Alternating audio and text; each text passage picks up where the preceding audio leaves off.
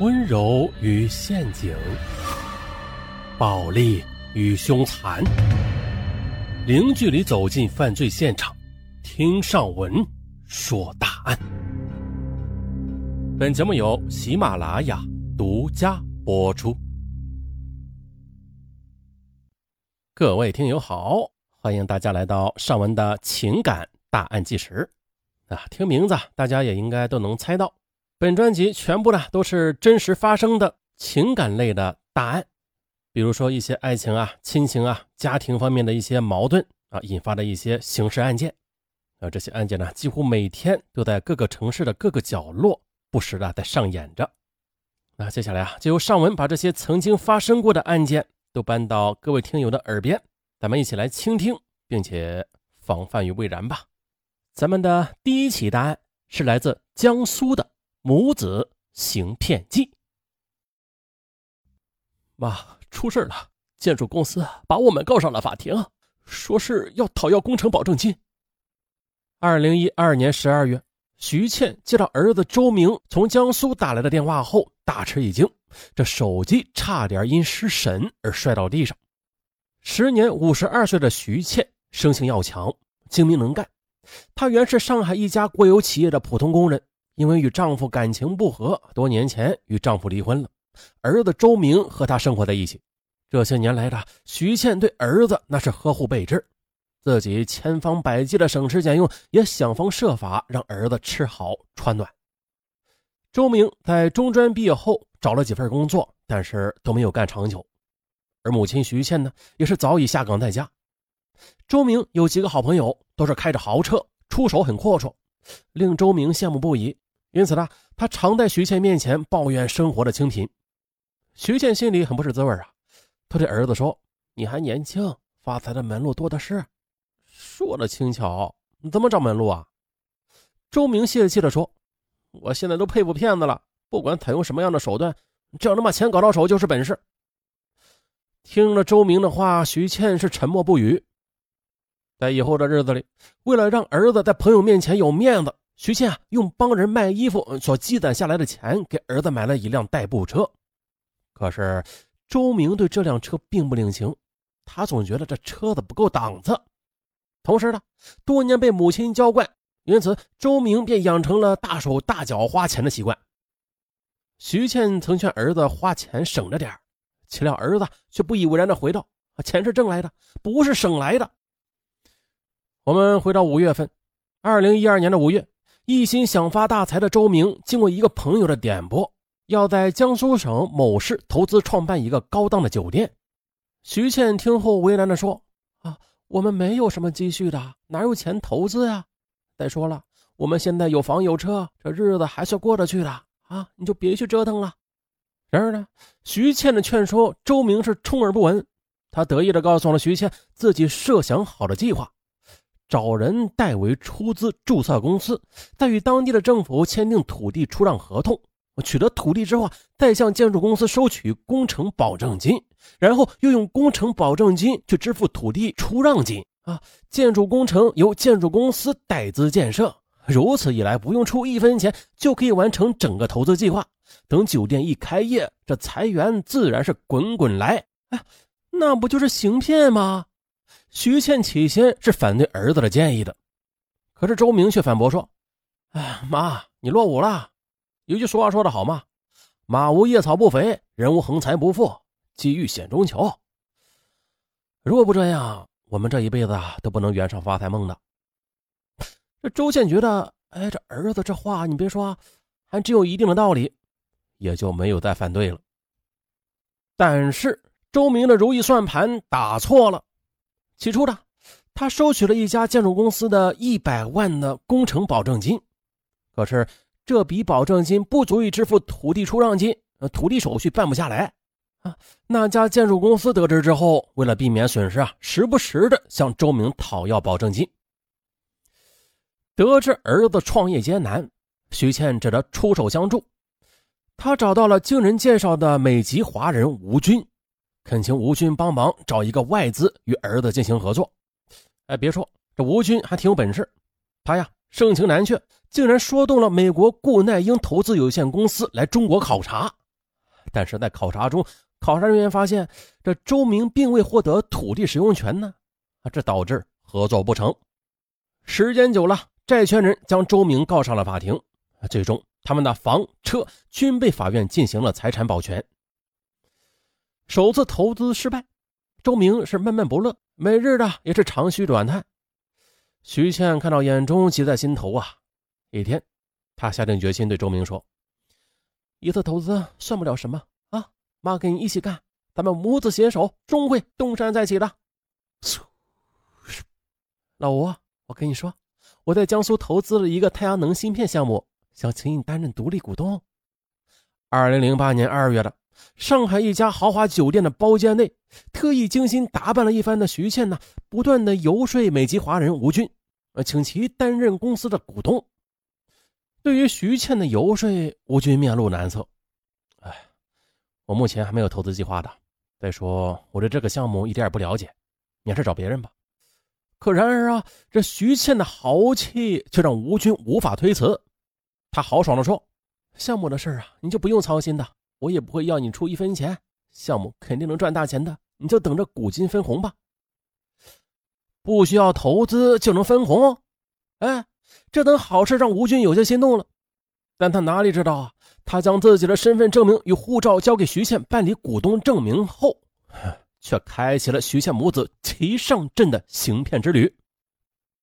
此前呢，徐倩看到新闻，获知了江苏某经济开发区外资企业可以获得低价的工业土地出让，徐倩灵机一动，想到了此前虽然与美国固耐英公司合作不成吧，但是啊，该公司的文件复印件还在周明手中呢。哎，有了这份复印件，再加上美籍华人吴军出任股东。这不就可以顺利的注册外资公司了吗？很快的，徐倩与儿子周明密谋之后，随即啊又持着这份资料来到经济开发区，宣称要在开发区投资创办一个中美合资公司。公司的投资方啊系美国固耐英投资有限公司，并且向工作人员出示了证实该公司真实性的文件复印件。开发区的工作人员看后感觉，哎呦，这这这这两人来头不小啊！赶忙的热情接待，并且安排专人进行项目跟进服务。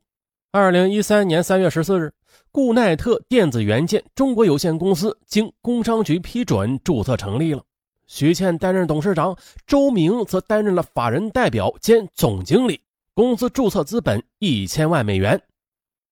而根据规定呢，徐倩母子必须迅速的将认缴的注册资金给缴齐了。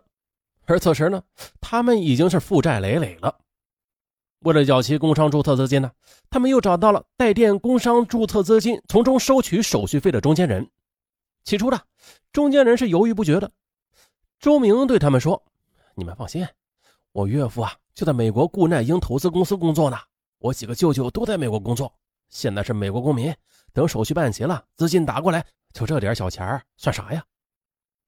周明的话，徐倩也听在耳里，他立即帮腔：“啊，是的。”我几个哥哥都在美国啊，我们呢有大财团支持的，你们大可放心。实际上，周倩的几个哥哥没有一个人在美国，他们全是上海的退休工人，并且周明所称的在美国工作的岳父也是纯属子虚乌有。然而，徐倩母子的说法竟然让接触他们的人信以为真了，真的把他们当成了有美国财团支持的大投资商啊！再加上中间人他也想赚钱呢。最终呢，中间人分为三次为徐倩母子代缴了近三百五十万美金的工商注册资金。公司注册成立之后，徐倩拿着营业执照回到上海，从一位朋友处借资一百五十万元，然后又拉来一家公司投入三百余万元，而这些的都是靠着徐倩母子显赫的外商投资代理人的身份而获得的。这还不算呢。同时呢，他们又利用开发区希望项目早投产、早达效的诉求，又向开发区借资三百七十万元。啊，别说呀，挺有水平的，这一般人还玩不了。啊，这下好了，有了这些钱，徐倩母子成立的公司便顺利的从开发区低价获取了工业土地出让权的三万余平方米。二零一三年十月的，由周明出面，徐倩幕后指导。与江苏的一家建筑公司签订了固耐特公司厂房施工协议，骗取该公司交纳保证金一百余万元。收到保证金之后，这些钱又迅速的被周明用于还债了。二零一四年三月到二零一五年一月，他们继续的采取厂房建设招标、收取保证金的方法，又骗取了海南某建筑公司的六十万元。哎呀，这玩的越来越大，火烧的也是越来越旺了。啊，徐倩、周明广泛接触各建筑公司，抓住建筑公司基于承揽工程的心理。大量的骗取对方的保证金，这骗到钱了啊，有钱了都会花，周明也不例外。周明花了八十余万元购置了一辆豪车，在上海请朋友吃饭，动辄数千啊，到哪儿他都是标榜着自己有海外关系和富二代的身份。在那段时间里啊，周明坦然地接受着众人投来的羡慕的小眼神，还是心里十分的得意。啊，接着让人啼笑皆非的是。作为公司的总经理的周明啊，直接冲在行骗第一线，面对诈骗的质疑声，为了先发制人，他还请了上海律师，分别啊将其诈骗的五家建筑公司告上了法庭，反告建筑公司未按约定进场施工啊，请求法院判定保证金不予退还。可可是这可笑的啊，这五场官司遭遇了五连败，每场官司法庭都裁定了周明的公司要退还保证金。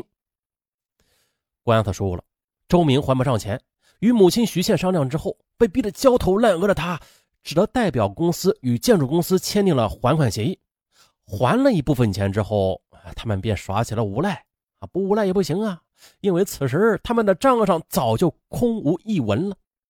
二零一五年一月，经举报，盐城市公安局侦破了这起经济诈骗大案。一月五日，周明被刑事拘留，同年二月十五日被逮捕。儿子周明落网之后，徐倩如坐针毡，于二月四日主动的到公安机关投案自首了。经审讯呢，他们对所犯罪的行为供认不讳。